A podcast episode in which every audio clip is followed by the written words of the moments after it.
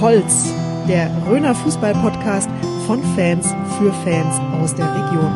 Präsentiert von der Saale Zeitung und der Mediengruppe Oberfranken. Du holst, du holst, du holst. Diese Folge wird präsentiert von der Bäckerei Peter Schmidt. Backtradition aus der Region. So, liebe Freundinnen und Freunde des ersten Röner Fußball-Podcasts. Wir haben wieder eine neue Episode jetzt für euch und wir blicken ja jetzt auf die erste Saison mit unserem Podcast zurück und wollen da ja nicht nur auf die Saison selber eingehen, sondern später auch auf die Relegation. Aber zunächst mal machen wir einen Schwenk ganz weit zurück in den August 2021, als der Alex, der heute leider nicht da sein kann, und der Jürgen gemeinsam ja, Vorausschau gehalten haben und äh, Tipps abgegeben haben äh, über die Saison 2021, 2022. Und jetzt wollen wir doch mal rückblickend beurteilen, ja, wie expertenmäßig denn die beiden da so unterwegs waren. Und da fangen wir ganz oben an bei der Landesliga. Und Jürgen, erzähl doch mal, was hast denn du da getippt im August? Okay, ähm, da waren wir wenigstens einigermaßen expertenmäßig unterwegs. Ich habe den Fuschern jedenfalls eine ganz gute Rolle zugetraut dass sie dann zumindest äh, die Klasse halten, obwohl sie ja immer einen engen Kader haben. Letztendlich ist es auch so gekommen. Die haben überraschend die Aufstiegsrunde sogar erreicht. Und mit dem Erreichen der Aufstiegsrunde war dann klar, dass sie die Klasse schon halten. In der Aufstiegsrunde selber hat es dann keinen Sieg gegeben, aber das wäre auch wirklich nur eine Zugabe gewesen. Die haben sich also unter dem Strich hervorragend aus der Affäre gezogen, finde ich. Und da war ich zumindest ganz richtig gelegen. Da muss man dem Alex auch ein Kompliment machen. Er hat ja so ein bisschen in Richtung sicherer Mittelfeldplatz getippt. Und wenn man sich das jetzt so im Rückblick anschaut, kommt es ja ungefähr hin. Klar, sie waren erst überraschend gut und dann in der Aufstiegsrunde hat es dann natürlich äh, nicht mehr gereicht. Aber im Endeffekt, ähm, ja, haben sie uns wieder allen gezeigt, dass sich die Fuschter eben ganz gut in der Landesliga halten können. Und das jetzt schon seit vielen Jahren. Insofern Respekt an Kohlenberg. Geht also weiter. Ja, und haben auch für die neue Saison ja mit Janik Brackmann aus Westheim zum Beispiel einen richtig guten geholt. Und dann vielleicht auch für unsere Fans im nächsten Jahr oder in der nächsten Saison ist es wohl auch wieder so, dass es keine Auf- und Abstiegsrunde geben wird, sondern es wird eine ganz normale Runde geben, wie man es eben gewohnt ist. Das war ja so wegen Corona bedingt so ein Special, wo sich auch die Fuscher dafür entschieden hatten äh, mit Auf- und Abstiegsrunde. Das war eben alles wegen sonderbar, aber genau, haben wir, haben wir mitgenommen. Gut, dann verlassen wir mal den Kohlenberg und gehen in Richtung Bezirksliga Ost. Und da hat der Jürgen vor der Saison gemeint, dass die Mürster doch eine ganz gute Rolle spielen können, allerdings unter einer großen Voraussetzung. Was war denn da deine Voraussetzung? Ja, kann man sich ja fast denken, die Mürster werden oben mitspielen, habe ich mir gedacht, wenn der Simon Snaschel, der damals ja äh, vom TSV Großbatto auf Bayernliga zurückkam, wenn der knipst, dafür ist er gekommen, das kann er, das hat er auch in der Vorrunde exzellent gemacht, da hat er sich aber leider schwer verletzt. Ist also die ganze komplette Rückrunde ausgefallen mit einer schweren Knieverletzung.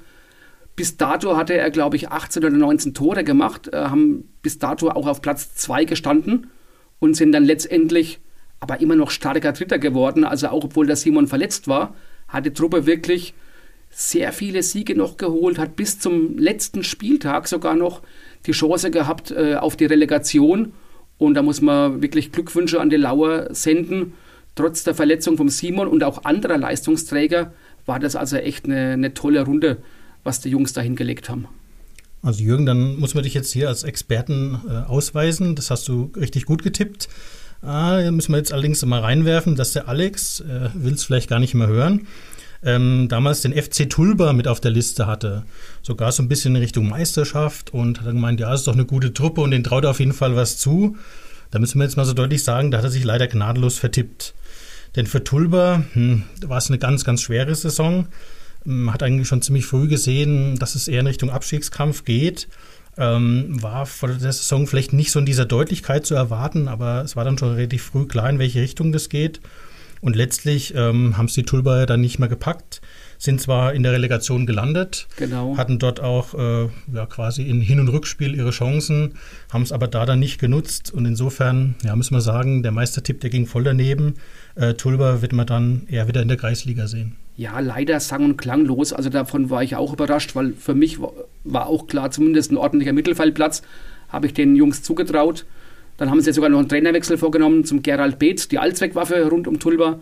hat alles nichts genutzt. Du hast es ja gesagt, jetzt Kreisliga Rhön, Neuanfang, auch mit einem neuen Trainer. Da sind wir mal gespannt, äh, wie das mit dem Neuaufbau da wird. Es werden ja wieder ein paar Jugendliche nachkommen. Also von daher, wenn die zumindest wieder einen großen Kader haben, wie stark er ist, wird man dann sehen. Dann gehen wir doch gleich auf die Kreisliga Rhön, in der sich dann die Tulba zurechtfinden müssen. Und da haben wir einmal äh, den Tipp vom Jürgen. Ähm, oh je. Oh je, genau. Ähm, sag mal es gleich. Äh, du hast auf den SV Ramstal getippt und hast gemeint, ja, die hätten auf jeden Fall das Zeug zur Bezirksliga. Was hat dich denn da jetzt geritten? Erzähl doch mal.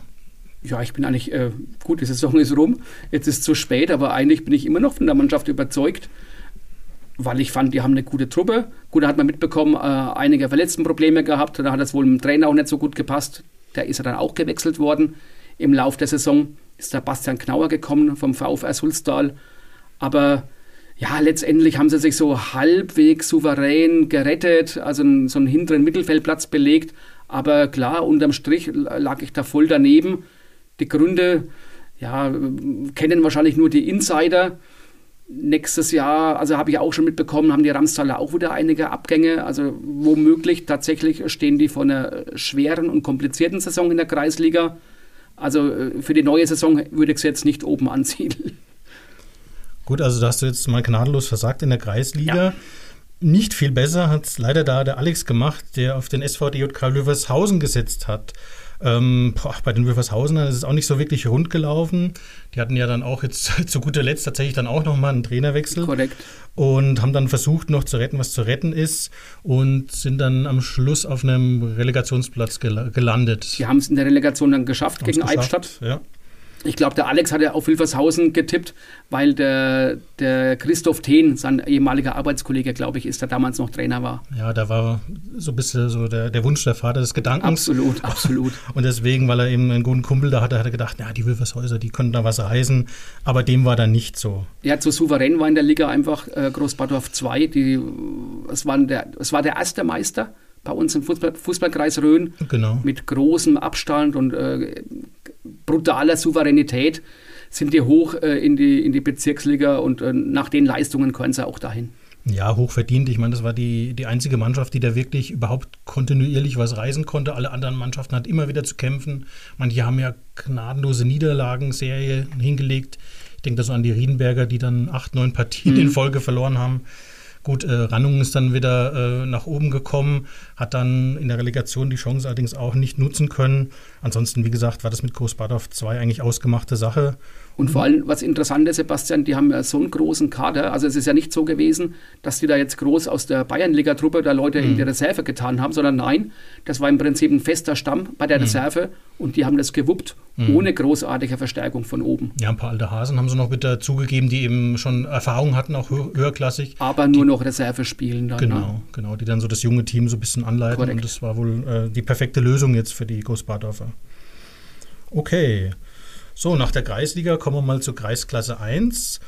Und ja, da war sich der Jürgen und der Alex, äh, beide war euch da ziemlich einig. Jürgen, du hast gesagt, die Wollbacher und die Sulztaler, die werden ganz sicher eine Rolle spielen. Der mhm. Alex hat auch auf die Wollbacher getippt. Ja, jetzt würde ich mal sagen, das habt ihr richtig gut gesehen. Ja, schade für Wollbach. Äh, wieder mal knapp vorbei am Aufstieg an der Relegation. Mhm. Die Sulztaler haben es dann über die Relegation geschafft. Da gehen wir ja auch noch mal später drauf ein. Mhm. Meister geworden ist das, was äh, kann ich mich ja outen, äh, freut die SG Erlenbach-Ebenhausen. Das ist ja äh, mein Heimatverein quasi, den ich selber nicht so weit oben auf dem Zettel hatte. Okay. Also es war jetzt kein Understatement von meiner Seite. So, ich dachte mir, okay, wenn alles gut läuft, können wir einen, einen vorderen Platz belegen. Mhm. Dass es vor allem dank so einer starken Rückrunde so gut läuft, hat mich natürlich positiv überrascht. Mhm. Äh, aber ja, Wolbach und Sulztal, gut, mit denen konnten wir rechnen. Ja, wollte gerade sagen, also in der Kreisklasse 1 war das von vornherein, denke ich mal, klar, dass die beiden auf jeden Fall ja. vorne dabei sein werden, die ja seit Jahren eigentlich da, also in diesem Bereich dann eigentlich äh, gute Arbeit machen, zum Teil auch dann wieder aufgestiegen sind, wieder abgestiegen sind. Also insofern muss man die beiden immer auf dem Zettel haben. Und äh, das war dann ja, aus eurer Seite so der, der sichere Tipp, sage ich mal. Aber trotzdem habt ihr gut gemacht. Ja, und das ähm, war vor allem, äh, um das nochmal zu sagen, Sebastian, einfach eine klasse Runde. Wir mh. haben ja noch Aura gehabt vorne drin. Genau, wir haben ja. noch Schontrat vorne drin gehabt. Das war richtig spannend. Ja. Auch da bis zum letzten Spieltag war noch einiges möglich. So wünscht man sich eigentlich den Amateurfußball, ne? dass, also, dass es dann wirklich bis zum Schluss rund geht. Mhm. Und äh, auch die Kulissen haben dann teilweise gepasst. Mhm. Bei den normalen äh, Punktspielen. Also das war, hat Spaß gemacht, die Runde. Ich finde sowieso, und das habe ich schon ein paar Mal auch gesagt, die Kreisklasse 1, die hat irgendwie eine Attraktivität, aber jetzt schon seit fast Jahrzehnten, hätte ich fast gesagt. Also Ja. das ist immer irgendwie, also da finden sich auch immer Mannschaften, die gut zusammenpassen, finde ich zum Teil. Das ist klar, ich meine auch durch die räumliche Nähe und teilweise eben auch schöne Derbys und ähm, auch ein attraktiver Fußball eigentlich für so eine Kreisklasse ist ja nicht äh, auch selbstverständlich. Ich meine, in vielen Kreisklassen wird ab und zu mal härter hingelangt. Das kann man jetzt von der Kreisklasse 1 gar nicht so behaupten. Nee. Also wenn man sich da so Spiele anguckt, ähm, ich habe jetzt auch nicht so viele Spiele gesehen, aber vielleicht in der Saison zwei oder drei. Also es ist wirklich eigentlich ein guter Fußball, der da gekickt wird. Äh, was fast immer auch von beiden Seiten. Also kaum Mannschaften, die da jetzt irgendwie zerstören wollen oder so. Gut, ein bisschen hoch und weit gibt es auch. Aber im Grunde echt ein guter Fußball und das für eine Röner Kreisklasse. Respekt, würde ich sagen. Und wenn du mit den äh, Fans sprichst, auch mit den Spielern sprichst, die fühlen sich eigentlich auch alle da entsprechend wohl, weil es kurze Wege sind, weil es viele Derbys sind Genau. und weil es auch ein gepflegter Fußball ist. Genau. Dann haben wir ja noch eine zweite Kreisklasse äh, im Bereich Rhön. Ähm, da hat äh, der Jürgen auf den TSV Obstadt 2 getippt, der Alex genauso. Und ich würde sagen, habt ihr auch wieder super gemacht. Äh, klare Sache, die Obstädter sind Meister geworden. Ja, warum hast du das vorher Ja. gewusst? Punktlandung natürlich, was den Tipp angeht, aber jetzt auch kein, kein Hexenwerk. Mhm. Die Hauptstädter, klar, die erste Mannschaft spielt Regionalliga und dann musst du mal überlegen, die zweite spielt dann Kreisklasse. Das ist ja, das ist ja eigentlich ein Witz. Ja. Und die haben natürlich auch mit äh, extremer Manpower versucht und es auch dann schließlich erreicht, dass sie dann die zweite zumindest in die Kreisliga hieven mit einigen Leuten, die eben Regionalliga äh, schon gespielt haben. Und ich bin mir eigentlich sicher, dass, die, dass das auch die Kreisliga nur eine Zwischenstation sein wird, dass die Minimum in die Bezirksliga hinwollen, wo jetzt eben auch Großbadorf 2 ist. Und also eine Regionalliga-Reserve muss eigentlich Minimum Bezirksliga spielen, äh, um dann wenigstens dem einen oder anderen äh, Rekonvaleszenten oder so die Möglichkeit Genau. bieten, auf halbwegs ordentlichem Niveau sich wieder ranzutasten. Und das, das geht ab der Bezirksliga, Mhm. Fast sogar noch Landesliga, wo man dann erwarten könnte. Ja, sonst fehlt, auch, ich. sonst fehlt auch irgendwie die Bindung zwischen, zwischen diesen beiden Teams, ne, die dann Das völlig in zwei unterschiedlichen Welten unterwegs sind, die Wobei dann ich glaub, überhaupt keine Anknüpfungspunkte sonst hätten. Die ne? Reserve, glaube ich, sogar auch immer in einer anderen Ortschaft spielt. Waltershausen oder sowas, Ah, meine okay. okay. Na gut. ich. Jupp. So, dann wieder ein bisschen mehr hier in unsere Gefilde. Dann gehen wir zur A-Klasse Rhön 1. Ähm, ja, der Meistertipp äh, war vom Jürgen der SV Machthilshausen. Mhm. Das war jetzt aber auch nicht so überraschend, weil die ja eigentlich schon seit Jahren um den Aufstieg kämpfen. Vollkommen richtig, ja. Ähm, ja, sag doch mal was zu den Machthilshäusern. Warum hast du die auf dem Zettel? Äh, Weil es eine gewachsene Truppe ist. Die, wir haben ja auch in der Vorbereitung mit äh, Allenbach-Ebenhausen schon öfters gegen die gespielt. Ich habe jetzt keinen großen Star gesehen. Okay, der Santo Schneider schießt einen Haufen Tore. Aber ansonsten wirklich eine kompakte Truppe. Und was man auch hört, ähm, einen guten Trainer, der neu kam, der Stefan Pohl, wo sie in Machtelshausen wohl sehr zufrieden sind. Und von daher war das einfach, und in den letzten Jahren auch immer oben mitgespielt. Von daher denke ich mal, war das auch ein guter Tipp und die haben es auch richtig gut durchgezogen. Hochverdient Meister geworden. Mhm. Bisschen mutiger, wie ich finde, hat der Alex getippt. Der hat nämlich auf den SV Garitz gesetzt. Ähm, da kann man sich so rückblickend überlegen, hm, warum hat er das gemacht? Aber da liegt es auch ein bisschen nahe, weil die ja doch jetzt ja voll auch auf die Jugend setzen und eben versuchen, Ja. nach, diesem, nach diesem gnadenlosen Niedergang quasi jetzt einen Neubeginn zu schaffen. Und insofern mit vielen jungen Nachwuchskickern jetzt dabei, haben sie jetzt ja auch die Relegation gepackt, steigen also auch in die Kreisklasse auf. Insofern, ja, hat der Alex schon den richtigen Riecher gehabt. Also die, die Boys in Green, wie sie sich selber nennen, äh, die muss man auch ein bisschen auf dem Zettel haben. Also die sind auf jeden Fall wieder im Kommen. Ganz klar. Finde ich auch gut. Haben ja auch mit Michael Nöth einen Trainer, der eben auch schon Jugendmannschaften trainiert hat.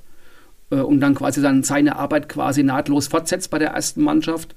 Und wenn man bedenkt, bedenkt, dass dann die Grün-Weißen auch schon Landesliga gespielt haben, ja, Kreisklasse darf es dann schon. Äh, im, in KG, im Königreich Garitz, wie es so schon heißt, darf es dann schon sein. Von ja, daher genau. auch. Bisschen Balsam für die Seele, dass es jetzt vielleicht Ja. auch mal in eine andere Richtung geht. Mit Sicherheit. Wir werden im Laufe der Folge dann nämlich noch drauf kommen, dass es da eine ganz bewegte Historie jetzt gab.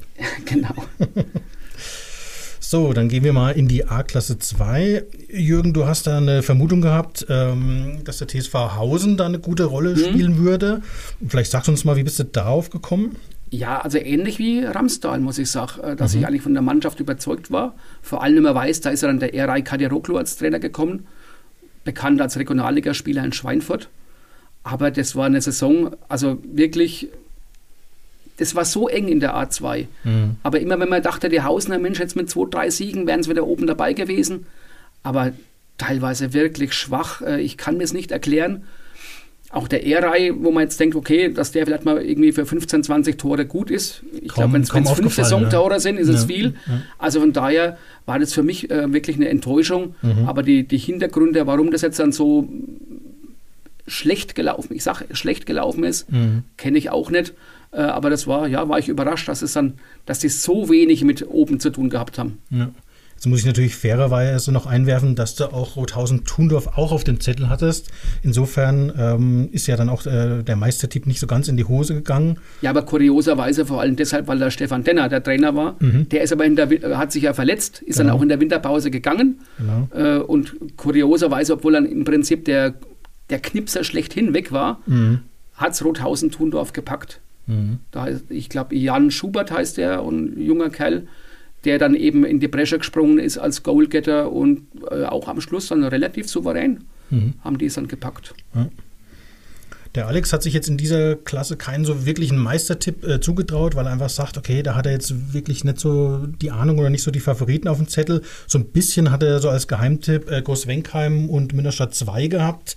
Ja, das ist jetzt nicht ganz so ausgegangen. Äh, die sind dann am Schluss auf dem äh, fünften Platz gelandet. Aber ansonsten, wie gesagt, hatte Alex sich da jetzt gar nicht so weit aus dem Fenster lehnen wollen, weil er mit der A2, denke ich mal, gar nicht so die Berührungspunkte hatte, so in den letzten mhm. Jahren.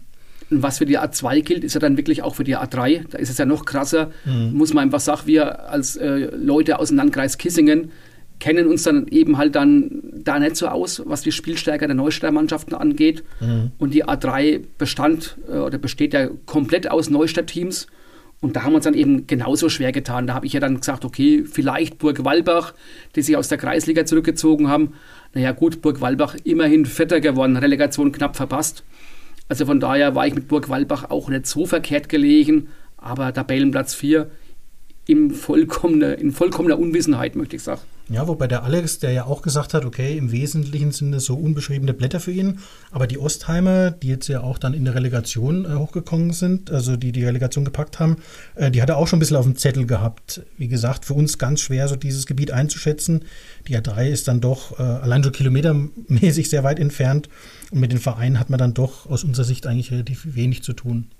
Die Brent Lorenze haben es dann in der Liga gepackt letztendlich, die sind Meister geworden. Mhm habe ich auch so ein bisschen als, ja, ist jetzt nicht als Fahrschulmannschaft, das ist zu negativ, aber haben, glaube ich, auch vor gar nicht allzu langer Zeit noch Kreisklasse gespielt. Mhm.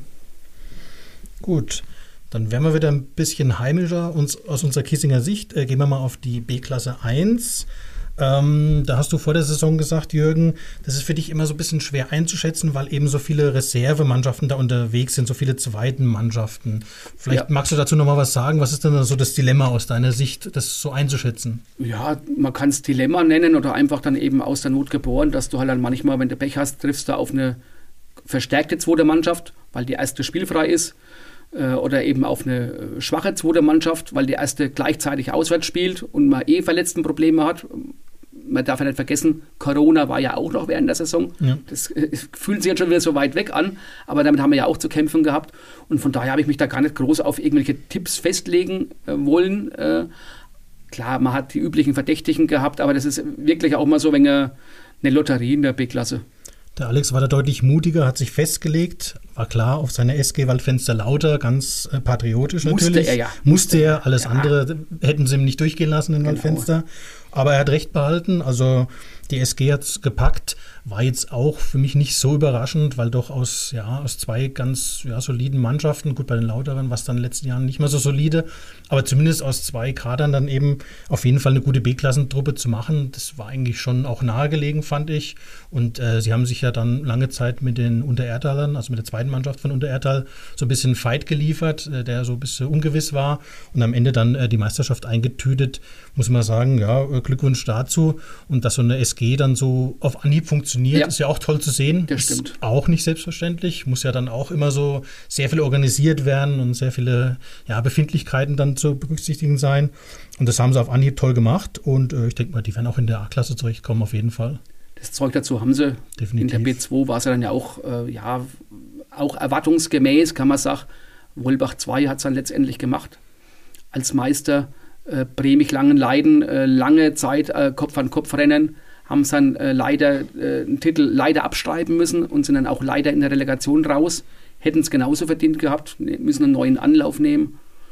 Über die B3 und die B4 haben wir uns jetzt gar keine großen Gedanken gemacht, weil wir da uns überhaupt nicht auskennen. Ich habe nur mitbekommen, dass dann teilweise äh, sich kaum einer gefunden hat, um an der Relegation äh, äh, teilzunehmen, mhm. weil die alle verzichtet haben. Mhm. Also es zeigt auch wieder, ich nenne es das Wort von dir, das Dilemma, dass dann die Leute sagen, okay, äh, wir hätten vielleicht die Chance aufzusteigen, weil wir wollen es wir wollen's gar nicht, weil wir uns in der B-Klasse, das passt, da, da können wir hin und mehr ist einfach nicht drin. Haben wir hier in der B1 ja auch schon ein paar Mal erlebt, dass wirklich dann zwei, drei ja, Vereine genau. ganz oben gesagt haben, genau. nee, wir, wir wollen da nicht hoch, wir können nicht, äh, wir haben nicht das Potenzial dazu, wo dann teilweise der dritte und vierte dann Relegationen gehen musste.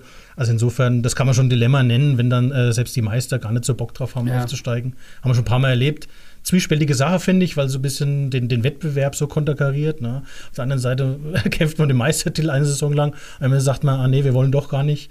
Aber wie gesagt. Aber du weißt ja, Sebastian, im letzten Gespräch mit dem André Nagelsmann, der hat ja nochmal betont, wie wichtig die B-Klassen sind. Also mhm. von daher musst du unterm Strich einfach sagen, Hauptsache, wir haben irgendwelche Vereine, die noch B-Klasse spielen, genau. die da Bock drauf haben. Äh, und auch wenn sie nicht aufsteigen wollen, aber die Teilnehmerfelder müssen ja auch gefüllt werden. Genau, ist wie es ist und das äh, wird die B-Klasse wird ihre äh, Besonderheiten in der Hinsicht weiter haben und äh, damit muss man auch in der Rhön klarkommen. Genau. Aber ich denke mal, das mit dem Tippen war eine gute Sache. Das sollten wir bestimmt äh, dann wiederholen, wenn es äh, in Richtung nächste Saison geht. Und dann mal schauen, ob ich euch loben oder tadeln muss, wie es dann kannst ausgeht. Du kannst ja mitmachen, Sebastian. Ah, es ist, es ist einfacher, ich beurteile. okay, alles klar. Gut. Das Interview wird Ihnen präsentiert von Rhön Optik und Akustik. Hören Sie gut oder verstehen Sie häufig schlecht in Gesellschaft oder am Fernseher? Ihre Ohren werden Augen machen mit Rhön Optik und Akustik. Kostenloser Hör- und Sehtest mit Beratung und großer Auswahl an modernen Hörgeräten und modischen Brillen. Rhön Optik und Akustik finden Sie in Burkhard Roth am Marktplatz, barrierefrei, mit Parkplätzen direkt vor der Tür. So, liebe Hörerinnen und Hörer, wir haben jetzt ausnahmsweise mal kein Interview für euch. Wir haben heute keinen Gast im äh, Sternzeltstudio. Und das hat auch einen ganz wichtigen Grund. Ähm, wir waren nämlich äh, von Du Holz jetzt in den letzten Tagen als Relegationstouristen unterwegs, so will ich es mal sagen, und haben uns eben mit der Röner Relegation ganz intensiv auseinandergesetzt. Da mal geschaut, ja, wie geht es da so zu, bisschen beobachtet, auch die ganze Atmosphäre eingefangen. Und deswegen ist heute auch der Josch vor Mikro, der war nämlich auch tatsächlich bei der Relegation dabei. Und der wird uns nachher auch ein bisschen seine Eindrücke da so schildern. Und natürlich war auch der Jürgen unterwegs. Und ja, der Jürgen, der ist ja bekannt für seinen investigativen Journalismus. Der stellt ja gerne Fragen, auch am Spielfeldrand. Zu viel der Ehre, Sebastian. Nee, ist ja wirklich so. Und jetzt erzähl doch mal, wie war denn das heuer, wenn du da die Leute befragt hast? So wie immer? Wenn ich die Leute befragt habe, okay, ja. Äh, ja. Jetzt bin ich ein bisschen überrascht, aber gut, äh, ja, eigentlich wie immer. Klar, man macht sich, ah, okay, jetzt glaube ich, weiß ich, was du meinst. Man macht sich natürlich vorher seine Gedanken. Mhm. Vor allem, wenn man mit Leuten redet, die dann ein wichtiges Spiel verloren haben, die absteigen, die frustriert sind. Da geht man nicht so gern hin äh, und überlegt sich schon, was man fragt. Ja, was vielleicht dann der ein oder andere äh, nicht gemacht hat. Ich glaube, darauf willst du hinaus, Sebastian? Ja, es hätte ja sein können, es kommt jemand zu dir, der ein bisschen einen Groll hat und sagt, jetzt hast du 90 Minuten lang Zeit gehabt, dir Fragen auszudenken, jetzt kommst du mit so beschissenen Fragen da daher. Okay. Gab es da vielleicht äh, jemanden? Nein, ich war heuer auch nur bei einem Spiel, da gehen wir dann später nochmal drauf ein und mhm. tatsächlich äh, alles äh, hoch anständig, hoch professionell. Anscheinend habe ich den richtigen Ton getroffen im wahrsten Sinne des Wortes und äh, war nicht äh, der Depp vom Dienst wie der Nils Kaben. Das hast du gemeint, ne? Genau, also ich denke, wir müssen jetzt mal auf dieses Thema kurz eingehen. Das, das lässt uns alle so keine Ruhe da wir ja auch nicht nur bei der Relegation halt auch immer auf Leute treffen, die wir befragen wollen, von denen wir was wissen wollen. Und da war es ja so für all die, die es jetzt nicht so verfolgt haben, dass der Toni Groß zum fünften Mal, wenn ich es in der Richtung, ja, fünften ja, Mal korrekt. tatsächlich die Champions League gewonnen hat. Das ist natürlich eine super Sache. Und danach dann im Interview mit dem Niskaben so ein bisschen ausgerastet ist, wie ich mal sagen. Da ist eben auch diese, diese Aussage gefallen, ja, jetzt hast du so lange Zeit gehabt und hast dir dann solche beschissenen Fragen ausgedacht. Und ja, klar ist da natürlich jetzt eine Riesendiskussion entbrannt, ähm, wie das denn so zu bewerten ist, dass man so beim Interview da so ausrastet. Ich persönlich, vielleicht also als Einstieg, finde halt einfach, ähm, klar, also in diesem, in diesem, in dieser Euphorie, in diesem Jubel, denke ich mal, ist es vielleicht nicht unbedingt dann angebracht, da unbedingt da so reinzubohren. Das sehe ich auch so. Das ist vielleicht einfach auch unnötig, da so reinzustechen und dann zu versuchen, da was rauszukitzeln. Aber ich muss schon sagen, so von einem Fußballprofi, der das ja nicht zum ersten Mal macht, der jetzt auch schon ein paar Mal so erfolgreich war, hätte ich mir jetzt so, ehrlich gesagt, so ein bisschen auch so mehr Gelassenheit und auch ja, Professionalität gewünscht, dass er einfach so als Profi damit umgeht. Bin ich, bin ich bei dir äh, und auf unserer Seite, die die Fragen stellen, wollen ja nicht irgendwelche La Paloma-Fragen stellen. Aber ganz ehrlich, in dem Moment, wo dann der Nils Kaben seine Fragen gestellt hatte, dachte ich mir, um Gottes Willen, was sind das für Schwachmadenfragen? Ich fand, war damit nicht einverstanden. Hm. Ich fand sie unangemessen und viel zu negativ. Ob jetzt dann das typisch deutsch ist, lasse ich mal dahingestellt, meine ich. Aber ich fand einfach die Fragen an sich da kann man so viele andere Sachen fragen äh, und man muss den ja nicht jetzt bei Weihräuchern oder die Füße küssen. Aber das war so negativ, als ob dann Liverpool in dem Moment eine Laufkundschaft gewesen wäre. Mhm. Äh, ja, und ich finde auch, der Toni Groß hätte souveräner reagieren können, vielleicht sogar müssen. Aber die Fragen waren echt beknackt und dass der jetzt mal, okay, der hat es jetzt abbekommen. Ich finde normal gar nicht mal so verkehrt, denn Nils Kaben gibt es in meinen Augen viel schlechtere. Aber ja, da hat er sich nicht, nicht mit rumbekleckert. Finde ich schon. Mhm, okay. Jetzt bin ich mal gespannt. Unser Soundmaster, der Josh, der ist ja auch ein recht kritischer Geist manchmal. Und der befragt ja auch gern Leute zu kritischen Themen. Josh, jetzt erzähl doch mal, wie siehst denn du diese ganze Causa Tony Groß? Naja, also ich fand, Liverpool war eigentlich spielerisch stärker. Demzufolge waren die Fragen meiner Meinung nach berechtigt. Jürgen, da gehe ich nicht mit dir. Ich fand die okay. nicht blöd. Ähm, wo ich wieder bei dir bin, ist, Presse ist leider Gottes keine Hofberichterstattung. Und wenn ich groß gucke, der hat über 30 Millionen Follower auf Instagram, mehrere Millionen auf Twitter und auf Facebook noch dazu. Der Mensch ist Herr über seine eigene Darstellung. Und für mich hat das alles ein bisschen gewirkt, als ist er grandig, weil jemand plötzlich diese Bubble, die er sich aufgebaut hat, zersticht. Und ich finde, da schließt sich der Kreis auch wieder, weil Reporter sind eigentlich nicht da, um da irgendwo Lobeshymnen auf denjenigen zu singen. Also ich fand ja. eigentlich die Reaktion von Groß unangemessen, muss ich offen und ehrlich sagen. Aber was hat denn der Nils Karben erreicht? Er hat eigentlich nichts erreicht. Deswegen finde ich, musst du einfach ein bisschen diplomatischer vorgehen und die Leute erstmal so ein bisschen auf deine Seite ziehen, dass sie dann auch wirklich was Tiefgründiges sagen, weil so hat er gar nichts erreicht und hat äh, überhaupt keine vernünftigen Antworten bekommen, weil er halt am Anfang gleich so negativ daherkam. Ne? Also ja, wie viel Tiefgrund erwartest du dir denn bei so einem Interview kurz nach dem Spiel? Das ist ja die nächste Frage auch wieder. Ja, zu viel nicht, aber ich erwarte zumindest, dass ich vernünftige Antworten bekomme.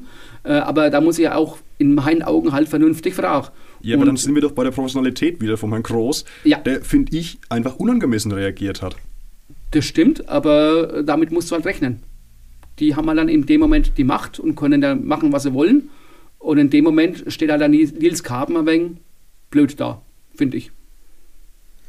Also Jungs, bevor ich jetzt an die Gurgel geht, ihr zwei, würde ich jetzt mal sagen, äh, wir holen uns jetzt so aus der Ferne äh, noch so eine Meinung ins Boot, die ich euch jetzt mal berichte. Und zwar, der Alex selber hat sich auch so Gedanken zu dem Thema gemacht. Er kann jetzt heute nicht hier im Studio sein, aber hat uns da ein paar Infos dazukommen lassen. Und er sagt auch, er hat zum Beispiel mit dem Jens Mamitsch von der SG Bocklet Aschach bei der Relegation gesprochen und da auch so ein bisschen kritisch angefangen, indem er eben gesagt hat, ja gut, gegen die Ostheimer, die sind ja doch offensiv stärker, da hat man sich vorher nicht so viele Chancen ausgerechnet. Und trotzdem hat dann äh, der Jens Mamitsch ganz sachlich geantwortet und ähm, der Alex sagt eigentlich auch, also wir können eigentlich froh sein hier in der Rhön. Und das kann ich so bestätigen, dass man auch mit den Leuten, die tatsächlich bei einer Relegation mal verlieren, eigentlich immer, so habe ich es zumindest erlebt, ganz gut reden kann. Klar, der eine oder andere hat wirklich Frust, da fliegt auch mal irgendwo ein Becher oder fliegt auch mal eine Flasche. Aber trotzdem muss ich echt sagen, also hm, Hut ab vor den Röner Trainern. Also man bekommt da eigentlich immer eine vernünftige Antwort. Meistens sogar wird auch gleich analysiert, woran es denn gelegen hat. Also selten habe ich das jetzt erlebt, kann mich sogar gar nicht erinnern, dass einer mal gesagt hat, okay, hier äh, mit deinen beschissenen Fragen brauchst du mir jetzt nicht so kommen. Kenne ich jetzt nicht. Jürgen, hast du das ich mal erlebt? Ich auch nicht, ähm, aber mir fällt dann dazu eben auch ein, es macht natürlich auch durchaus Sinn, vielleicht mal ein bisschen länger zu warten als drei Minuten nach Schlusspfiff. Mhm. Ich habe also dann in dem Moment dann den Trainer der Verlierermannschaft wirklich, das war, ich glaube, fast eine halbe Stunde war schon vorbei. Mhm. Die haben erstmal alle sich sammeln müssen äh, und ihr erstes Frustbier trinken müssen, da in Burglauer. Und dann bin ich halt zum Trainer hin und habe auch erstmal höflich gefragt, ob ich ihn was fragen darf, ja. ob es schon passt. Also ja, das berühmte, wie man in einen Wald reinschreit, so kommt es auch wieder raus. Äh, da ist schon was dran. Und ja, wenn man dann gleich nach Spielende dann die Leute löchert und die sind vielleicht noch irgendwo mit den Emotionen ganz woanders. Ja, man muss da, ich bleibe dabei, so ein bisschen strategisch auch vorgehen, finde ich. Sehr gut, äh, das Fazit von dir. Ich denke, jetzt kommen wir mal von Real Madrid äh, zur Re Relegation endlich. Das war ja eigentlich unser Thema, habe ich gedacht. Ja, tatsächlich. Ähm, dann beenden wir das Thema jetzt ganz einfach mal mit dem Herrn Toni Groß und mal schauen, ob die zweimal dann vielleicht ein klärendes Gespräch suchen. Wäre ja schön. Gut, ähm, wie gesagt, wir waren als Relegationstouristen unterwegs und auch unser Soundmaster, der Josh, der hat sich da so ein bisschen, ja, erstmals kann man fast sagen, als Relegationstourist bewegt und er war in Obertulba bei der Relegation. Da hat unter Erdtal 2 gespielt gegen äh, Bremich Langleiten. Ja, Josh, jetzt erzähl doch mal, wie war denn da so die Atmosphäre? Wie hast denn du da die Relegation erlebt? Also offen und ehrlich hätte ich mit einem erheblichen Mehr an Kampfstimmung gerechnet. Ähm, war aber nicht da. Also auf den Rängen, es war eigentlich komplett ruhig. Die Leute haben einfach nur gebannt, dem Spiel gefolgt und ich habe wirklich damit gerechnet, dass Krawall ist, dass Action ist, aber es kam nichts. Also es war völlig ruhig, völlig entspannte Atmosphäre. Es war. War es für dich entspannt oder langweilig? Nee, also ich fand es entspannt, nicht langweilig. Also es war okay. eine angenehme Stimmung. Man hat gemerkt, okay, es ist was am Brodeln dort auf dem Platz, aber es hat nicht übergekippt, sodass die Leute ausgerastet sind. Hättest du denn von Bremich Langleiten da mehr erwartet? Ja, tatsächlich ja. Ah, okay. Ich meine, gerade nach der Sache in Wolbach hätte ich mit mehr gerechnet, auch was die Fans angeht. Aber wie gesagt, also es war total ruhig, völlig entspannte Atmosphäre und weiß nicht, woran das lag. Vielleicht war das so dieses, dieses bange Hoffen drauf, na, hoffentlich wird es gut tun und dann, wenn der Knoten geplatzt wäre, was ja leider für die Langleitner Prämie ja nicht ist, dann wäre vielleicht der große Aufschrei gekommen oder so. Aber so gesehen während des Spiels alles easy peasy. Interessanterweise hat es der Alex eigentlich fast genauso wie du gesehen. Also er meint auch, dass jetzt im Vergleich zu früheren Saisons jetzt nicht so die große Spannung, so die große Hitzigkeit drin war, dass es überall, wo wir eben waren, auch sehr friedlich zuging, dass es kaum jetzt emotionale Ausbrüche und auch wenig Platzverweise gab. Ähm, der Alex sagt aber trotzdem, dass es eine geniale Zeit war. Er hat insgesamt vier Spiele sich angeschaut in drei Tagen. Man sieht natürlich auf den Plätzen überall alte Bekannte und kommt da ins Gespräch. Aber trotzdem sieht er es genauso, dass so ein bisschen so die Brisanz alter Tage, dass sie so ein bisschen raus äh, ist. Jetzt vielleicht, Jürgen, magst du was dazu erzählen? Du warst ja ähm, bei der Relegation, wo die Sulztaler unterwegs sind. Kann man das da auch sagen? Ist da auch so der, die Brisanz raus gewesen? Ja und nein. Also ich meine, Sulztal und Herbstadt, man muss ja nur mal auf die Landkarte gucken, wo dann äh, beide Ortschaften sind. Mhm. Und die haben wirklich miteinander gar nichts zu tun, nur dass wir schon vor ein paar Jahren auch schon mal in der Kreisliga gegeneinander gespielt haben. Aber zumindest die Stimmung war super, weil sowohl die Herbstädter als auch vor allem die Sulztaler echt was mobil gemacht haben. Das heißt, die haben eine große Fanschar gehabt. Also es waren dann knapp 800 Zuschauer, glaube ich, in Burglauer bei dem Spiel. Schätzungsweise 300 Sulztaler. Da habe ich noch die witzige Geschichte gehört. Die haben dann kurzfristig noch einen dritten Fanbus geordert und dann kam der dritte Fanbus zur Abfahrt an und da haben die wohl bloß einen kleinen Bus geschickt. Da stehen dann 50 Leute da, wollen mit nach, nach Burglauer gefahren werden und die bringen dann nur einen, quasi einen halben Bus und dann ist dann der Bus wohl nochmal äh, weggefahren, haben den Bus getauscht, einen großen Bus geholt, dass dann die letzten Sulztaler auch noch nach Burglauer gekommen sind. Und da war auch schon vor dem Spiel Gesänge, äh, Fahnen äh, und dann die Herbstädter Fans, glaube ich, waren das auch, oder es waren sogar beide, haben Luftballons steigen lassen, was so ein richtig schönes Bild war, wo man nicht sagen will, es geht auch ohne Pyro, mhm. dass es richtig bunt ist. Und es war extrem stimmungsvoll nach dem Spiel natürlich auch bei Sulztal, die haben dann gewonnen. Äh, 3-2, alles sehr gesittet mhm. in, der, in der Euphorie, aber tolle Stimmung und offensichtlich wegen mehr los als jetzt zumindest beim Josch. Ja. Mhm.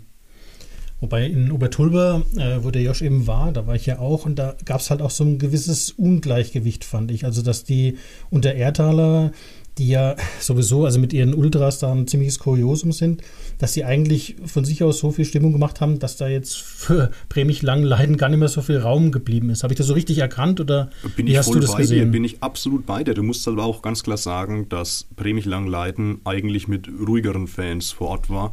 Also es gibt dort diese, ich nenne es mal Ultrakultur wie in Unterertal, die gibt es einfach nicht. Mhm. Und äh, ich glaube, das ist dem Ganzen auch geschuldet. Und was natürlich da war, waren halt so ein paar Leute mit Trommeln.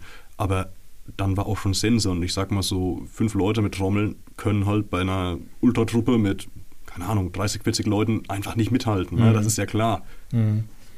Ja, die Untererdaler, die machen das schon super, aber hat mich jetzt auch nicht überrascht. Die habe ich sogar mal zahlenmäßig sogar schon stärker gesehen in früheren Jahren. Die haben das einfach in dieser, ja, die haben das irgendwie so im Blut, dass sie sich da so quasi mit ihrem Verein so identifizieren, dass es da wirklich alles geben. Und man kann ja dann in dem Moment, wie bei den Zuzahlern übrigens auch, ja von einer aktiven Fanszene reden. Ne? Also es ist mhm. nicht so, dass man bei einem Topspiel bei anderen Vereinen, da kommen halt mal ein paar mehr, weil es um was geht, sondern das ist eine aktive Fanszene, die immer dabei ist, die, auf die immer Verlass ist und die eine gewisse Erfahrung haben. Wahrscheinlich im, keine Ahnung, Plakate malen und im äh, Megafon aus der Mottenkiste holen. Äh, Megafon gehört ja mittlerweile zur Relegationsausstattung, habe ich gemerkt. Muss sein. Also von daher, ja, haben die auch natürlich auch schon öfters höherklassig gespielt. Ist auch eine Nummer, mhm. die, die nicht zu verachten ist. Und von daher, ja, passiert da einfach mehr. Mhm. Auch am Spielfeldrand. Was mich auch ziemlich beeindruckt hat, ähm, was ich so gar nicht so auf dem Schirm hatte oder nicht damit gerechnet habe, waren die Garitzer, äh, die in der Relegation gegen die SG Oberertal gekickt haben. Und die haben wirklich, also muss man sagen, echt eine tolle Stimmung gemacht. War natürlich, ja, ein paar Schmähgesänge auch dabei, klar, das gehört dazu. Aber im Grunde waren die auch also sehr friedlich und sehr farbenfroh. Die nennen sich ja selber die Boys in Green mhm. und haben da sehr viel mit grün-weiß, auch mit Konfetti und die hatten auch solche Poolnudeln dabei und haben da richtig also Alarm gemacht. Also da war ich wirklich überrascht, dass da so viel ging. Ich meine, wir dürfen nicht vergessen, das ist jetzt doch relativ niederklassiger Fußball, sage ich mal, A-Klassenfußball. Aber trotzdem, also da ging es ganz gut ab. Umso schwächer, und da sind wir wieder beim Thema Ungleichgewicht, was der Josch auch gesehen hat, war es dann allerdings bei der SGO bei Ertal. Da habe ich auch so ein bisschen gegrübelt, weil der Jürgen wird es bestätigen können. Bei Oberertal war es mal ganz anders. Die Rot-Weißen, die waren eigentlich auch immer ganz gut dabei. Ich erinnere mich noch an tolle Duelle, wo dann Grün-Weiß gegen Rot-Weiß gekickt hat ja. und dann eigentlich auf beiden Seiten wirklich die Post abging. Ist ja vielleicht maximal ja, sechs, sieben Jahre vielleicht her. Und jetzt muss ich echt sagen, in der Relegation hat da gar nicht so wirklich was stattgefunden. Also die Garitzer haben das wirklich gerockt. Ähm, gut, war natürlich auch so, dass es ziemlich deutlich war. Also die haben dann auch vom Ergebnis her, haben 2-0 gewonnen, haben es natürlich auch wenig anbrennen lassen, aber trotzdem auch vor dem Spiel, wo jetzt noch nichts entschieden war, kam jetzt von Oberertal wenig. Habe ich so gegrübelt, woran kann das liegen? Muss man natürlich sagen, ist jetzt auch eine neue SG. Genau. Ist ja nicht mehr quasi klassisch rot-weiß, sondern ist ja Frankenbrunn und Tulba 2 mit dabei. Und da ist es dann vielleicht so, dass ich da vielleicht doch das eine oder andere erst noch finden muss. Ne? Also dieser klassische, wir sind rot-weiß, ihr seid grün-weiß, das hätte ja bei Gareth super gepasst. Eigentlich, das hat es da jetzt so nicht gegeben. Aber ich denke mal, das ist dann vielleicht eben, wie ich gesagt habe, also dann ein neues Konstrukt und da müssen sich noch die Leute ja, auch erstmal finden. Das, auch. Die richtigen Farben müssen sie noch einstellen. Ne? Die rot-weißen von Oberertal und dann die gelb-schwarzen von Tulba. Frank, was Frankenbrunn für Vereinsfarben hat, weiß ich jetzt gar nicht. Ja, ja. Äh, und ich, ich glaube, das ist genau das, was du sagst. Äh, da muss man sich erstmal finden, da muss sich erst was entwickeln weil ich fand eigentlich auch immer vom, vom Kader, also nominell eigentlich einen ganz ordentlichen Kader, aber letztendlich, mhm. ja, leider sang- und klanglos eine Liga runter. Mhm. Vielleicht sind sie jetzt auch gar nicht so traurig, weil die erste Mannschaft auch abgestiegen ist, mhm. dass man dann einfach sagt, okay, dann lieber in der, in, bei SG Oberertaler lieber in der A-Klasse mhm. so einen kleinen Neuanfang starten, mit, äh, auch wieder mit jungen Leuten, äh, wo es vielleicht wieder wegen mehr Spaß macht, wo du wegen mehr gewinnst. Aber ja, äh, ich teile deine Ansicht, dass das eigentlich vom Auftritt her, von beiden Auftritten her mhm. dann doch eher schwach war. Ja, es war eigentlich zu wenig. Also jeder, der so als Neutraler da war, hat gesagt, ah, es kommt einfach zu wenig von Oberertaler Seite. Ähm, also nicht nur was die Fans betrifft, sondern auch auf dem Platz. Da war dann nicht so wirklich zu erkennen, okay, dass es jetzt nochmal so ein finales Aufbäumen gibt. Vielleicht war aber die Saison natürlich auch schon so kräftezehrend. Die hatten natürlich auch sehr viele Verletzte in den letzten Wochen. Ja. Kam noch dazu, dass da wirklich dann die Luft einfach raus war. Schade für den Oliver Scholz, ne? der hat ja seinen Abschied quasi gegeben. Ne? Absolut, absolut. Der seit Jahren da irgendwo an der Seitenlinie steht, ein absoluter Fußballfachmann ist. Genau. Der übrigens, äh, muss man auch, wenn wir beim Thema Toni Groß sind, danach dann, also ich war ja danach äh, vielleicht 10 oder 15 Minuten nach dem Spiel bei ihm, also der sich da zum Beispiel absolut professionell verhält, war ja auch natürlich großer Frust da, der das erste Spiel verloren hat, der danach dann aber auch, also Rede und Antwort steht. Klar, ich meine, der ist jetzt, ich glaube, ein Vierteljahrhundert im Trainergeschäft, mhm. der ist da eigentlich auch schon fast Profi, äh, um solche Fragen zu beantworten. Hat es toll gemacht, hat aber auch gleich so ein bisschen ja, so einen Ausblick gegeben, dass er eben nach rund einem Vierteljahrhundert Trainerdasein jetzt auch den Schwerpunkt dann mehr auf die Familie legen will. Auch interessantes Thema eigentlich. Also ja. hat er schon vor dem Spiel und so ein bisschen sinniert, dass man doch, wenn man so in diesem Fußballgeschäft drin steht und er hat ja in vielen Vereinen, hat er dann auch wieder mitgekickt und musste dann wieder aushelfen und so. Er war ja selten nur Trainer, sondern er ist ja wirklich auch so ein, so ein Vollblutfußballer, der dann auch wirklich mitgeht und mitfiebert und auch immer mithelfen will dass da doch die Familie dann manchmal so ein bisschen auch äh, zu kurz kommt. Und das hat er doch jetzt gesehen, okay, das soll in Zukunft nicht mehr so sein. Hat dann auch schon gesagt, es wird dann vielleicht irgendwann mal der Tag kommen äh, in Bälde, wo er dann auch mal mit der Familie dann auf dem Fahrrad zum Fußballplatz fährt und sich dann ganz in Ruhe mit der Familie mal einen Fußballplatz äh, oder so ein Fußballspiel anschaut, was er eben jetzt über Jahrzehnte nie ohne Emotionen machen konnte und sich dann ganz ohne Stress eine Bratwurst gönnt. Äh, genau, genau. Kühlgetränk, womit wir bei einem anderen Thema der Relegation wär, wären, bei der Verpflegung und Verköstigung der vielen Fans. Und äh, bevor wir da weiterreden, haben wir einen kleinen Gastbeitrag vom Alex, der nämlich über eine ganz äh, witzige Geschichte von der Verpflegung bei einem Relegationsspiel berichtet. Ja, viele Grüße aus der fränkischen Schweiz. Nach der anstrengenden Relegationszeit habe ich mich erstmal in den Urlaub verabschiedet. Daher kann ich jetzt heute leider nicht bei euch im Studio sein. Aber ich möchte nochmal das Thema aufgreifen, das in der Folge mit dem André Nagelsmann angesprochen wurde. Da hatte sich der Jürgen mehr Steaks bei Relegationsspielen gewünscht. Und tatsächlich habe ich da einen Verein entdeckt, der dies in seinem Sortiment hat. Es war zwar kein Relegationsspiel, aber trotzdem ein wichtiges Spiel. Ähm, da hat nämlich der FC Victoria unter Ertal bei seinem Heimspiel Sticks für seine Fans gebrutzelt oder auch für die Gäste. Also Jürgen, hierhin lohnt sich auf jeden Fall eine Reise. Aber bitte pass mir auf und verwechsel die Viktoria nicht mit Franconia. Das ist nämlich beim Relegationsspiel in Obertulba oft genug passiert und kam nur semi-gut bei den Fans an. Äh, kann man sich vorstellen, wie groß da das Geschrei war, als der Stadionsprecher zum dritten oder vierten Mal ähm, Franconia unter Ertal gesagt hat. Nichtsdestotrotz haben sie ja die unter Ertal, also unter Ertal 2, dann doch über die Relegation in die A-Klasse geschafft.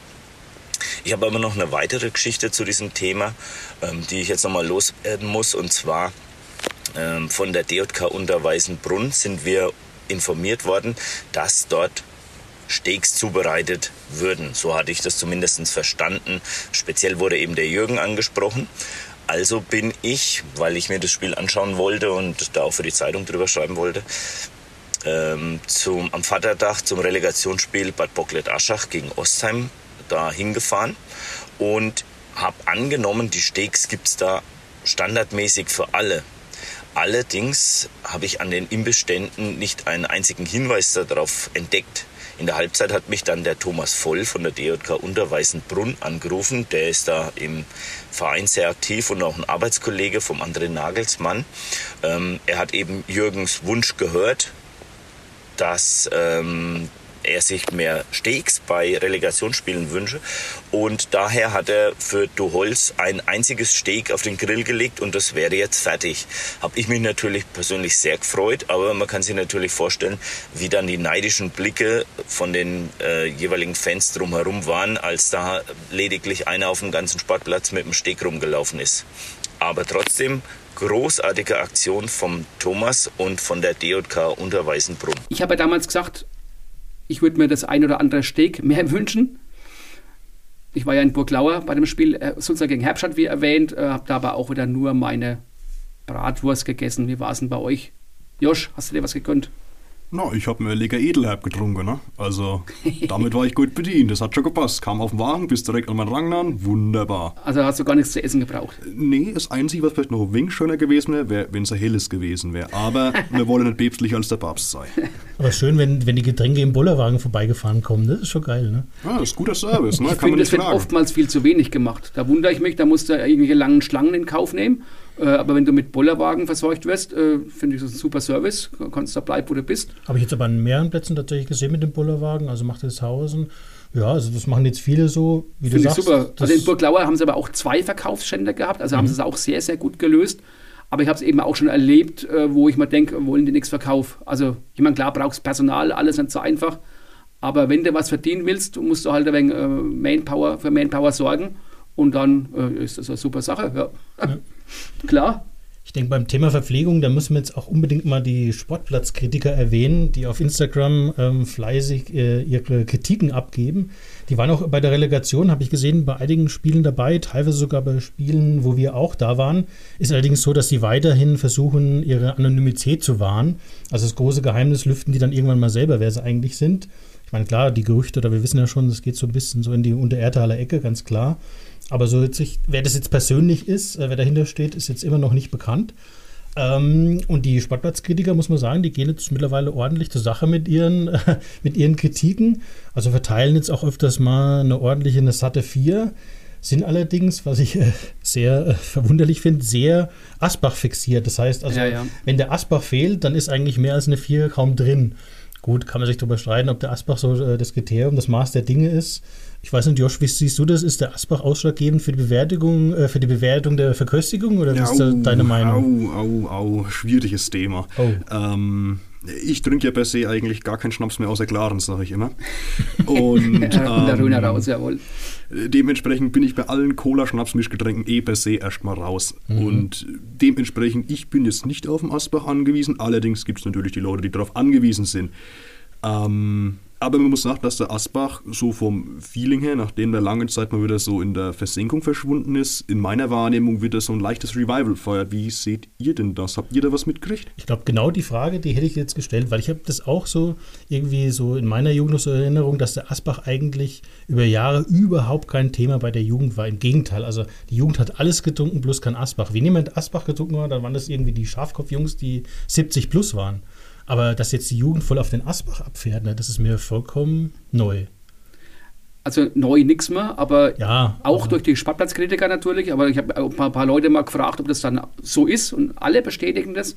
Jawohl, das Getränk ist wieder total in. Mhm. Aber wir sollten, glaube ich, jetzt nicht so viel Werbung für, ja, für Asbach und härtere Sachen machen. Asbach.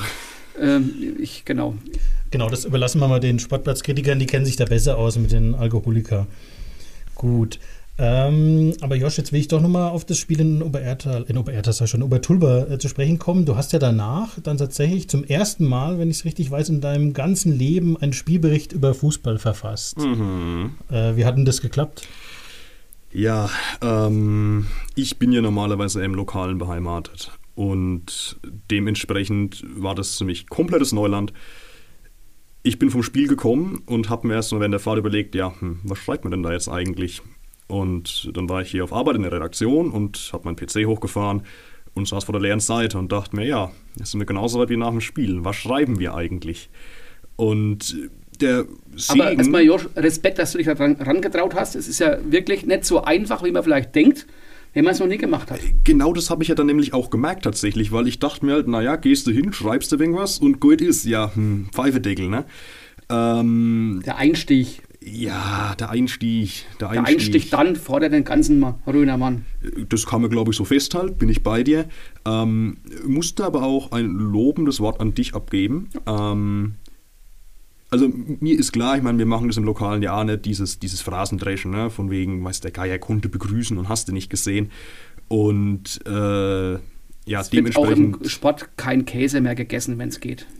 Genau, und die Trauben hängen auch nicht mehr hoch. Richtig. Und Bitte. Das war für mich dann mal roter Faden, an den ich versucht habe, mich zu hängen. Und ich weiß nicht, das Urteil musst du dann fällen, ob das halbwegs hingehauen hat. Du hast es gut gemacht. Wie oh, gesagt, ich weiß, es ist nicht so einfach. Äh, Gerade bei einem Relegationsspiel, wo man ja auch wegen mehr schreiben muss, nicht nur irgendwie 20, 30 Zeilen, wie vielleicht bei einem A-Klassenspiel. Und man muss wegen in die Tiefe gehen. Man muss dann eben das Trainerfazit mit dem Spielbericht verbinden. Man, will, man muss auf den Punkt kommen. Man will aber auch wegen lebendig schreiben. Also viele, so viele Facetten die man beachten kann, beachten muss, dass es halt einfach ein schöner Bericht wird. Und von daher ähm, freue ich mich doch jetzt auf den nächsten Spielbericht, vielleicht in einem Jahr wieder bei der nächsten Relegation. Spätestens. Du bist herzlich eingeladen, jedenfalls, Josh.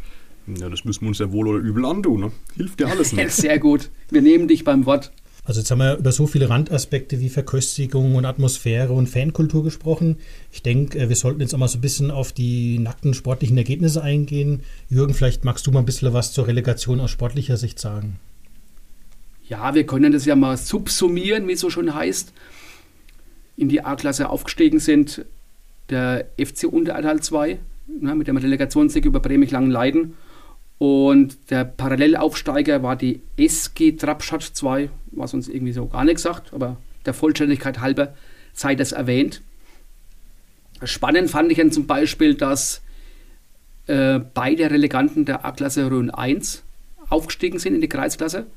Oberleichtersbach Motlos nämlich und die SG Bad Bocklet-Aschach. Nee, halt, stopp. Die Garitzer. Die Garitzer, richtig, mein Fehler. Äh, und die SG Bad Bocklet-Aschach war in der A2, haben das dann eben auch geschafft. Zusammen mit letztendlich Sulzdorf, die dann eben ja die Oberertaler rausgekickt haben. Genau, in der Kreisliga haben wir ja schon erwähnt, war es Sulztal mit dem Sieg über Herbstadt, was dann eben abgestiegen ist.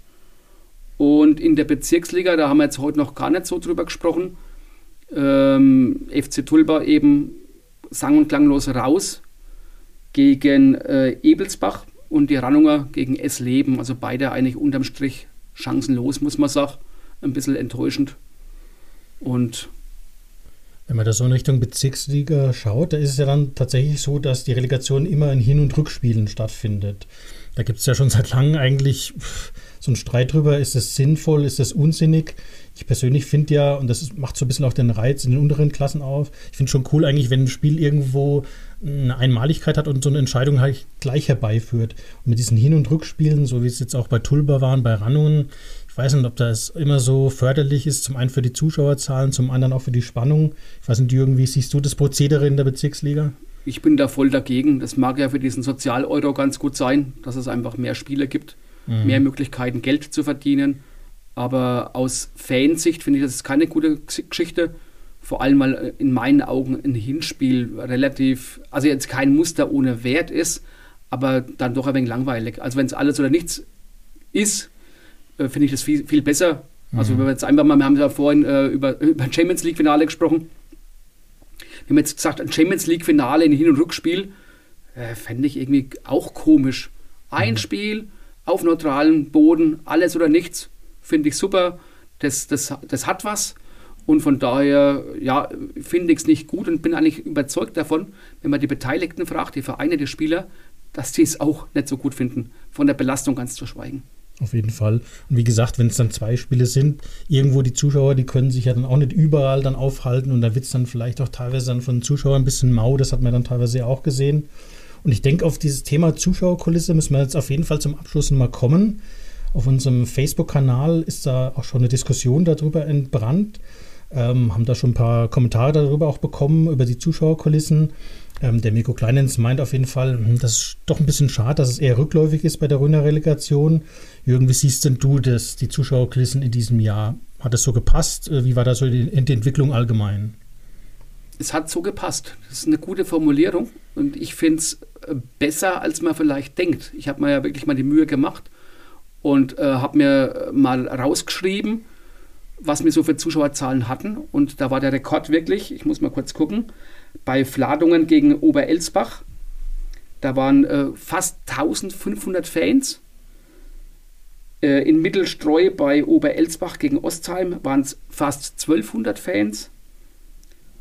Und bei Wülfershausen gegen Eibstadt in Strahlungen waren es immer noch knapp über 1000 Fans. Aber was fällt uns da auf? Ja, kein Verein mit Kissinger Beteiligung. Mhm. Deswegen vielleicht auch die ein oder andere äh, Formulierung, wo auffällt, dass eben in Anführungszeichen unsere Vereine da nicht auftauchen. Mhm. Wobei ich das immer noch sehr ordentlich fand. Josh, wie hast du damals die Kulisse empfunden in Obertulba? Es war ja in Anführungszeichen nur B-Klasse, aber ich glaube, das war so schlecht auch nicht. Och, naja, also ist das alles voll, es stand alles voll. Ich fand es gut, aber jetzt auf die Zahlen, wie das aus Raumbad Neustadt, glaube ich, hinkt eindeutig, hat hinterhergehinkt. Ich glaube, da waren es um die 600, meine ich. glaube, offiziell 600, 400 ja. oder sowas getippt irgendwo. Nee, ich glaube, es waren 600. Jedenfalls kommen wir auch mit den, mit den Zuschauerzahlen in Rallungen und Tulba, kommen wir äh, in zwölf Spielen auf ungefähr 9000 Zuschauer, macht ungefähr einen Schnitt von 750 pro Partie. Und das finde ich immer noch also echt gewaltig, wenn du weißt, normal, ein normales Ligaspiel, A-Klasse, Kreisklasse, da kommen dann 50 Hansel. Wenn es mal ein Derby ist, da kommen halt immer 150. Und wenn du dann sagst, im Schnitt 750 über alle Klassen hinweg, und es waren jetzt wirklich nicht die Burner-Paarungen dabei, äh, bin, ich, bin ich mehr als zufrieden. Ich sehe auch, also man muss das ein bisschen in Relation sehen.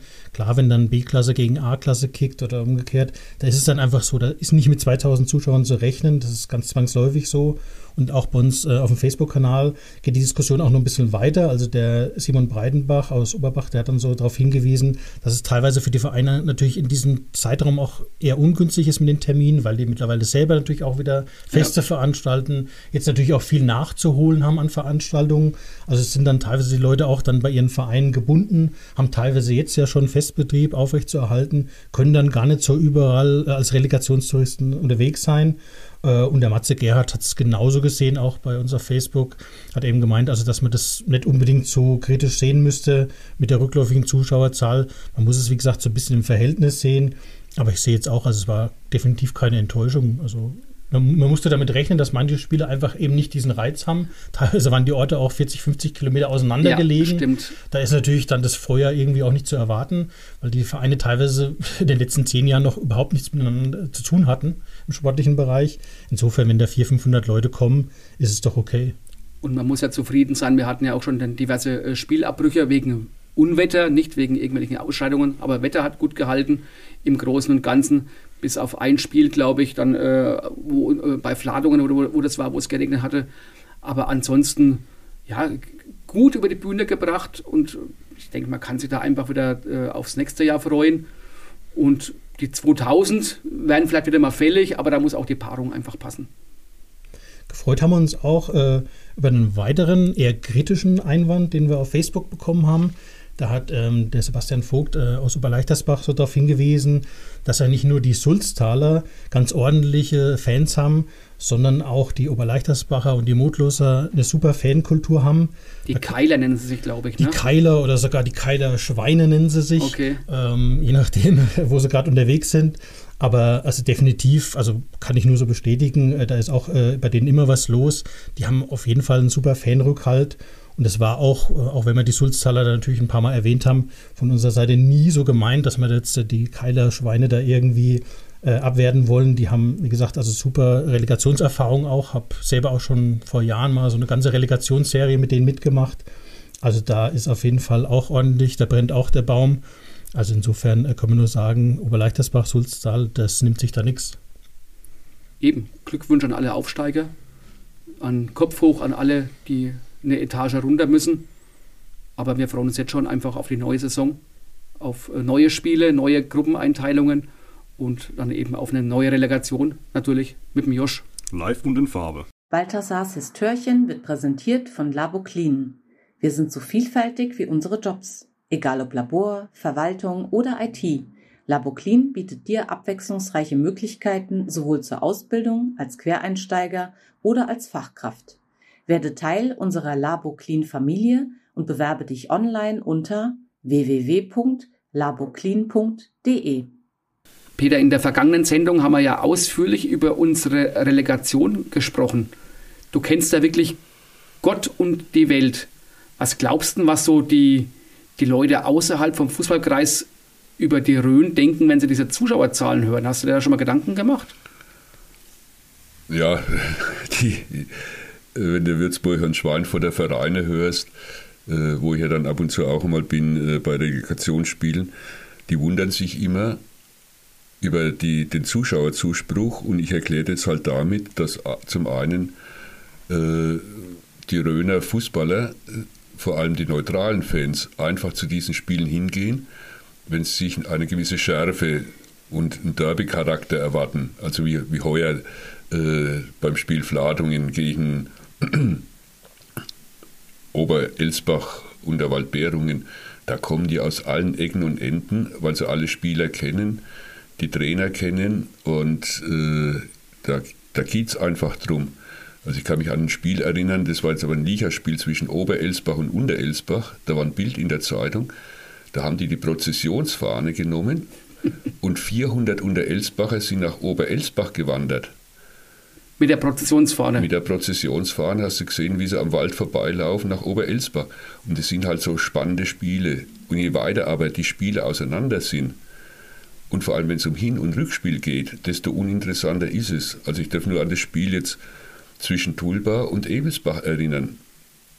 die Tulba hatten das Hinspiel 5-2 verloren, hätten das im Rückspiel von den Chancen her drehen können, aber es waren nur 350 Zuschauer da, weil jeder gesagt hat, Tulba gewinnt es sowieso nicht mehr und dreht es mhm. nicht mehr. Und dann war das Interesse weg. Also wie es in einem anderen Beitrag schon geheißen hat, das mit den Hin- und Rückspielen ist schlecht, weil halt viel zu viel im ersten Spiel taktiert wird. Die Gastmannschaft stellt sich normalerweise defensiv rein und wartet ab und hofft, dass mit einem vernünftigen Ergebnis ins Rückspiel kommt. Hast du ein Spiel, da geht es von vornherein drauf, also wie jetzt am äh, Mittwochabend in, Sulst in Thundorf, wo Sulzdorf gegen Obererdal gespielt hat. Da muss die Entscheidung gesucht werden und fallen. Ja, und da hat, hat Sulzdorf aufgedreht und die Obererdaler, die sehr ersatzgeschwächt waren, die haben sich zwar bemüht, aber da hast du von Anfang an gemerkt, es muss eine Entscheidung fallen in, 102, in, in an einem Abend. Und es ging ja glücklicherweise noch ganz gut ab, weil es kam Gewitter und das ist gerade noch so um den Thundorfer Platz gezogen. Also das hätte schief gehen können. Aber ein Spiel, das wollen die Leute und nicht äh, hinfahren und sagen, ja, die Entscheidung fällt dann erst vier Tage später im Rückspiel, weil dann müssen sie irgendwo anders wieder hinfahren. Warst du eigentlich mal bei irgendeinem Relegationsspiel, was weiter weg war, wo du mal äh, einen Vergleich hattest, wie es woanders zugeht? Ja, ich war äh, zweimal in Essleben gewesen, habe mir einmal Essleben gegen Rannungen angeschaut. Da ging es ja für unsere Mannschaft um was. Und ja, da muss ich sagen, da war die Stimmung halt gut. Die haben aber die Rannunger vor allem gemacht. Die hatten viele Fans dabei und da war die Stimmung wirklich gut. Beim Rückspiel hast du dann gemerkt, die S-Leben hat das erste Spiel 2-0 gewonnen. Von S-Leben waren weniger da. Also da kamen wieder mehr Zuschauer, sag mal, aus dem Masbacher, Münnerstädter, mhm. Erlenbach, Ebenhausener Bereich. Und dann halt Mannschaften, die nächstes Jahr in der oder die in der Bezirksliga spielen, um sich schon mal anzuschauen, wer da weiterkommt. In äh, Essleben, beim Spiel zwischen Essleben und äh, äh, Ebelsbach, habe ich Zuschauer getroffen aus Unterhohenried. Mit denen habe ich mich zufällig unterhalten. Die sind aber hingefahren, um Essleben anzufeuern, weil sie unbedingt die Ebelsbacher in ihrer Liga halten wollten. Die spielen in der, in der Kreisliga Schweinfurt und das ist für die ein ganz wichtiges okay. Spiel gegen Ebelsbach. Und die gehen dann halt hin und sagen, okay, Essleben ist uns wurscht, aber Ebelsbach dürfen nicht aufsteigen damit wir nächstes Jahr unser feuriges Derby haben. Also auch solche Zuschauer gibt es. Ne? So, liebe Freundinnen und Freunde des Röner Fußball-Podcasts, das war es schon wieder mit unserer neuen Episode. Diesmal in einem ganz ungewöhnlichen Format. Wir haben uns quasi mal selber befragt. Das haben wir in der ganzen Saison eigentlich so noch nie gemacht. Ähm, werden wir bestimmt dann nächstes Jahr wieder tun, spätestens dann bei der Relegation. Ja, vielen Dank für den super Support in unserer Premierensaison. Ist ja wirklich sagt für uns auch totales Neuland, wenn man so will. Und also wir bauen da echt auf eure Unterstützung weiterhin und vielen Dank, dass ihr so treu dabei bleibt. Also irgendwie habe ich jetzt nach der Folge so das Gefühl, da fehlt noch irgendwas, aber ich komme nicht drauf. Irgendwas fehlt da noch, da war doch immer noch was. Ich glaube, da könnten wir vielleicht mal unseren Alex fragen, was da los ist. Ach, jetzt komme ich drauf, genau. Und natürlich möchten wir uns auch dieses Mal wieder verabschieden, auch wenn es jetzt irgendwie nach der Saison nicht mehr ganz so gut passt. Aber es ist einfach unser Motto und dabei bleibt es auch. Wir müssen ja morgen wieder auf die Arbeit.